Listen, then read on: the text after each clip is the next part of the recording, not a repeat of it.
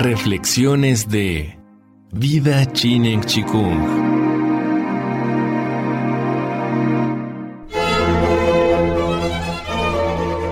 Vida Chinen Chikung presenta El bebé es un mamífero. Serie basada en el libro del mismo nombre de Michelle Odam. Capítulo 8. Calostro y civilización. El calostro es lo que el recién nacido ingiere antes de la leche materna. Es una sustancia que proporciona un auténtico concentrado de anticuerpos que nos protegen frente a lo que nos resulta extraño, sean microbios, virus o células vivas que no nos pertenecen. Protege las mucosas del intestino, tiene células inmunitarias que son capaces de neutralizar y digerir los gérmenes más terribles. Regula cualquier tipo de infección, es rica en anticuerpos y proteínas y estimula las cadenas metabólicas, entre otros factores. El nacimiento implica sumergirse en el mundo de los microbios. En el intestino del feto no existe microbio alguno, pero 24 horas después del nacimiento podemos encontrar millares.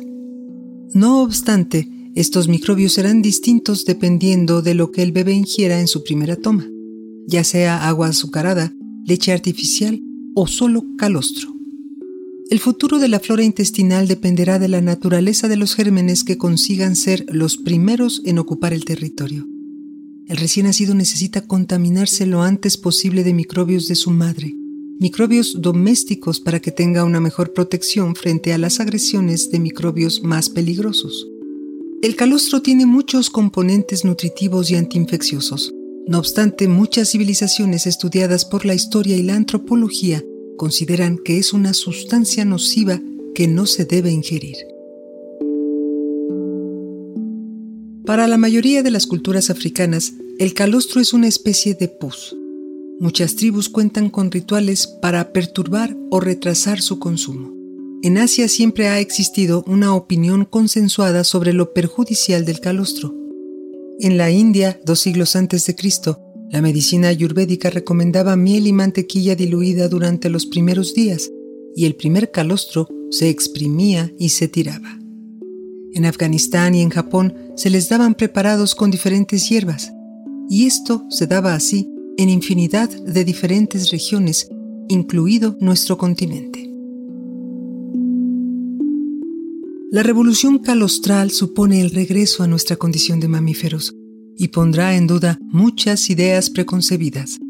Por ejemplo, siempre se ha considerado normal que el recién nacido pierda peso durante los dos o tres primeros días y que recupere dicho peso aproximadamente en una semana. El doctor Oda comenta.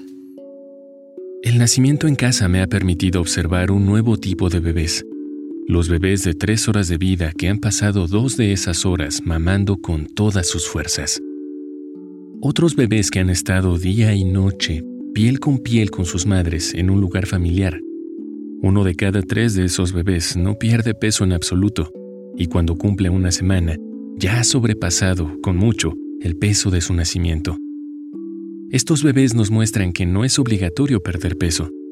Tal vez ni siquiera sea algo fisiológico, aunque se haya considerado una norma en la mayoría de las culturas humanas.